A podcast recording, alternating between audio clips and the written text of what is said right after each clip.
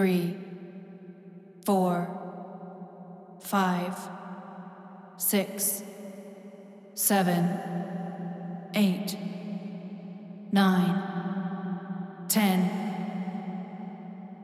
You are the universe experiencing itself.